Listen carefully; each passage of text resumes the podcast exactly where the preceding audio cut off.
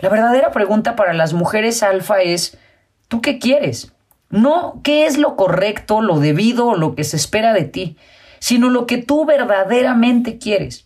Pon una pausa a la vida y regálate un tiempo contigo y contesta esta poderosa pregunta.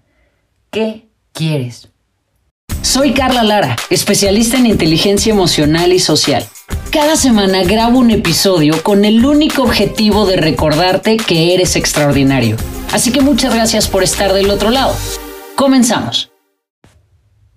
Hola, hola, ¿cómo estás? Bienvenido a este episodio número 10 de este podcast extraordinario. Muchísimas gracias por estar del otro lado, porque si no fuera porque tú estás del otro lado, esto simplemente no tendría sentido.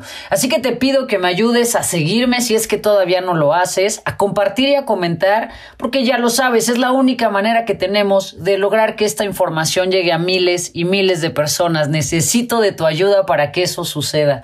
Hoy voy a hablar contigo de un tema muy interesante que es acerca de la mujer alfa y algunos de los mitos que rodean a este concepto de ser mujer. Todo esto es un extracto de mi libro Tus modelos del amor, que ya lo sabes, lo puedes encontrar en digital, en audiolibro y en físico también. Así que voy a hacer lectura de la primera parte de mi libro y voy a irte contando y haciendo algunos comentarios inéditos para que puedas tener información eh, que sea útil y que sea valiosa. Vamos a hablar de esta mujer alfa.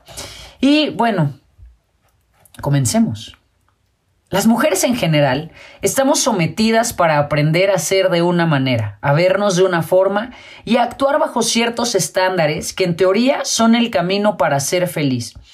Hoy, la trampa está en que luches a toda costa por ser una mujer alfa, fuerte, independiente, única, líder, dominante y que dejes esas ideas de pareja y maternidad para las débiles de carácter.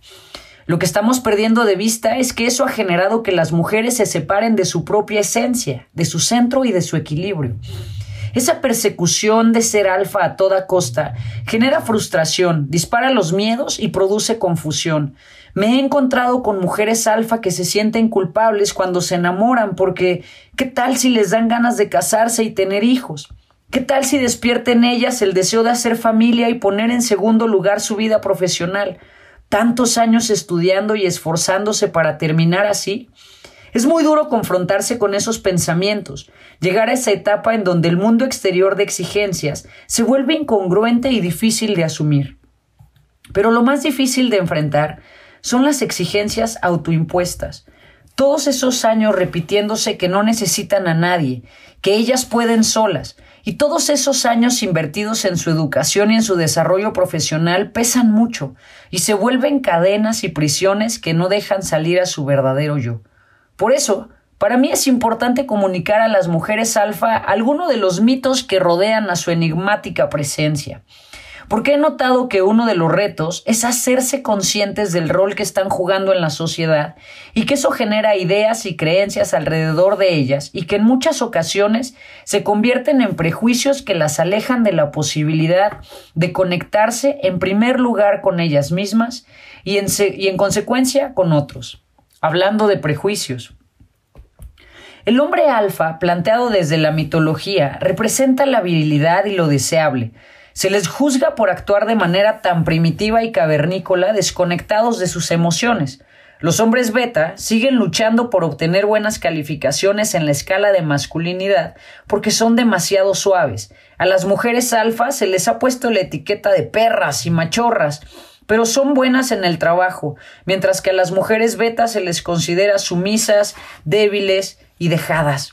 Vivimos una etapa en la que la mayoría de las personas juegan ambos roles, pues son jueces y son juzgados. Es difícil pensar que en esta dinámica podrán conectarse con su mejor versión. Hay que equilibrarnos y hay que dejar a los demás que vivan su propia vida. Este tema de las mujeres alfa a mí me parece interesantísimo porque finalmente vivimos y somos parte de una generación de mujeres en donde llevamos muchos años, décadas, escuchando todas estas ideas de tú puedes sola, no necesitas de alguien que te cuide, haz tus cosas.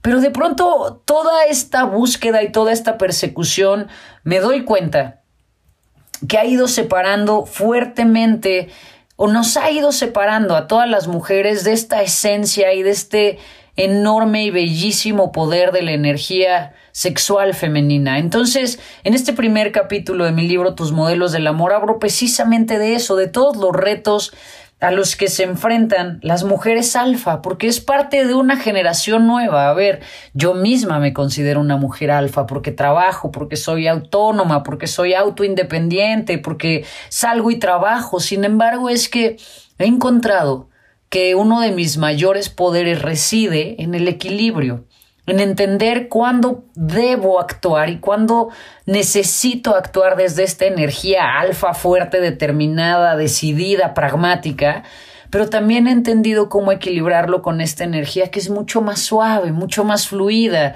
mucho más femenina. Y eso ha traído resultados increíbles a mi vida. Y por eso quiero compartirte este tema de las mujeres alfa porque me parece que es importantísimo que reconozcas, si es que eres una mujer, que te des cuenta si es que estás siendo demasiado alfa, ¿qué quiero decir cuando me refiero a ser demasiado alfa? Vamos a retomar este concepto que viene perfectamente explicado en el libro, pero que nos sirve hoy para temas de este episodio. Todas las personas tenemos dos energías, energía sexual femenina y energía sexual masculina. De acuerdo a en dónde pases más tiempo, pues se desarrolla tu carácter, tu personalidad, cómo actúas en la vida. La energía sexual masculina es una energía directa, es una energía práctica, es una energía que no se la pasa pensando demasiado en las cosas, sino en las acciones. Esa es la energía sexual masculina y para ser una mujer alfa necesitas desarrollar esa energía masculina. Pero ¿qué es lo que ocurre? Del otro lado está la energía femenina, que es esta energía muchísimo más fluida, muchísimo más suave, muchísimo más de ideas, de pensamiento mágico. Entonces, la fuerza está en encontrar el equilibrio entre estas dos energías. Lo que ocurre hoy en muchos niveles y en el sistema económico que estamos viviendo y en el ambiente de trabajo es que gran parte de las mujeres están demasiado conectadas con su energía alfa y entonces se van separando poco a poco de esa energía femenina. ¿Qué significa? Pues que entonces son mujeres demasiado dominantes en todas las áreas de su vida, demasiado controladoras, demasiado pragmáticas y se pierden de este potencial bellísimo de acercarse y de, volverse a conectar con su energía femenina. Por supuesto que si quieres saber más a fondo de este tema de las mujeres alfa, las energías y cómo equilibrarte, pues Échate un clavado al libro Tus modelos del amor. Está disponible en todas las plataformas digitales. Y voy a leerte algunos de los mitos que tienen que ver en general con todas las mujeres. A mí me parece que este es un tema divertidísimo porque aquí es en donde si eres mujer o si eres hombre te van a resonar mucho estos mitos y creo que en gran medida le hacen daño a, seguir manteniendo estos prejuicios para poder conectarnos. Entonces, uno de los mitos que acompañan a todas las mujeres y a todos los hombres, ¿no? Y que tenemos que empezar a quitarnos de la cabeza es este que en el libro es el mito número cuatro. Todas quieren casarse. Me temo que esa idea va perdiendo validez conforme pasa el tiempo. Cada vez son más las mujeres que deciden vivir su vida en pareja, pero que no buscan el matrimonio como institución. Este es uno de los mitos que más daño hace a las generaciones de mujeres que se encuentran en el rango de edades culturalmente considerado como idóneo para casarse, cumpliendo 30 y arriba. Cientos de ellas que quedan descartadas porque los hombres creen que lo único que quieren es casarse.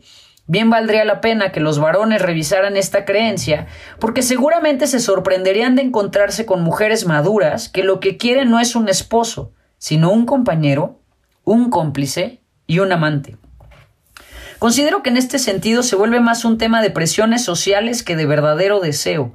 Mujeres que se acercan a los 30 comienzan a ser cuestionadas constantemente por sus familias con frases como ¿Y tú para cuándo? Hija, yo quiero neto, nietos, ya te tienes que apurar.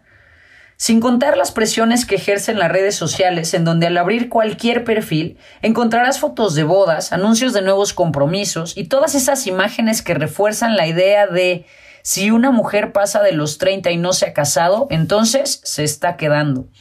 ¿Te das cuenta de todos los mensajes incongruentes?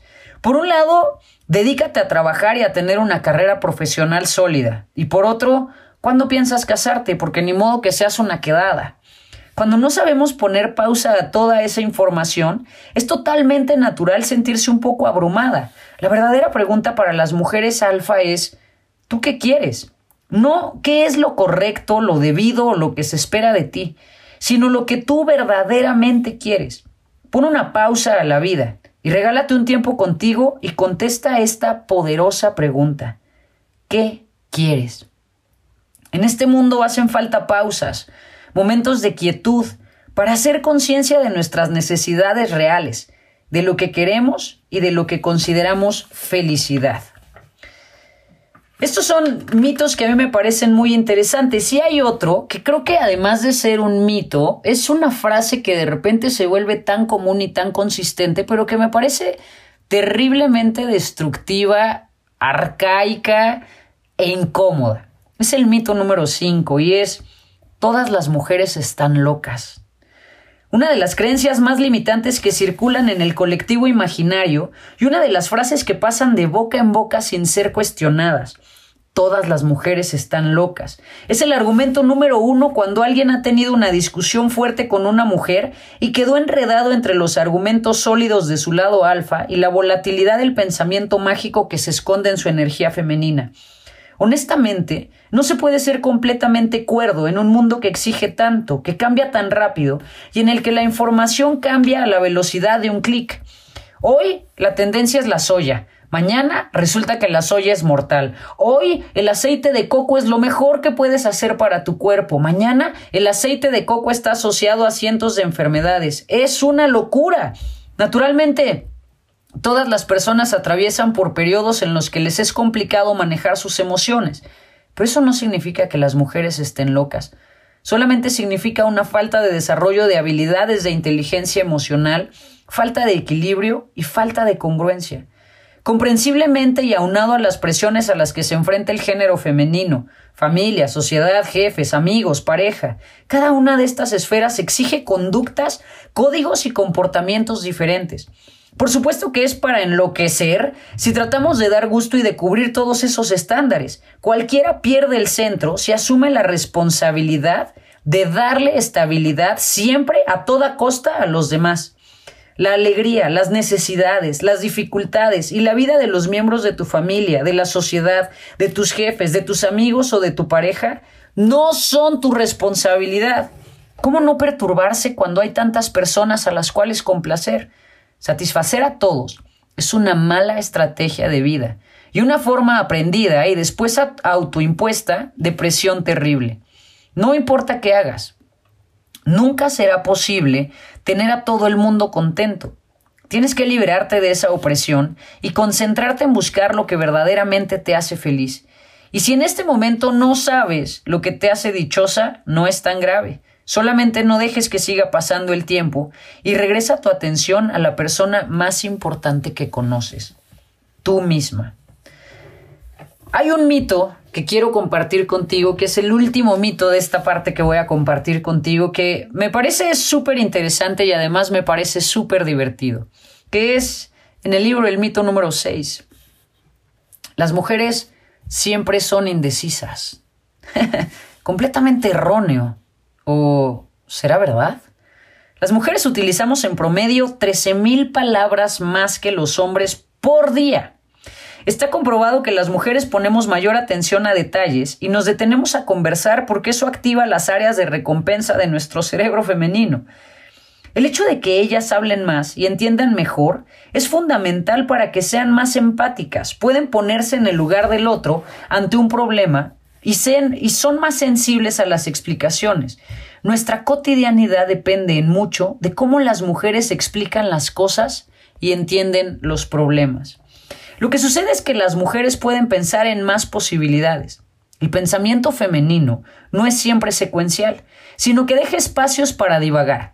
Esto permite que mezclen información o que puedan considerar diferentes panoramas. Sé que esto parece complejo. Tengo la fortuna de poder observar de primera mano este fenómeno. Estar hablando de una cosa y de pronto recibir una información que no se alcanza a entender de dónde salió.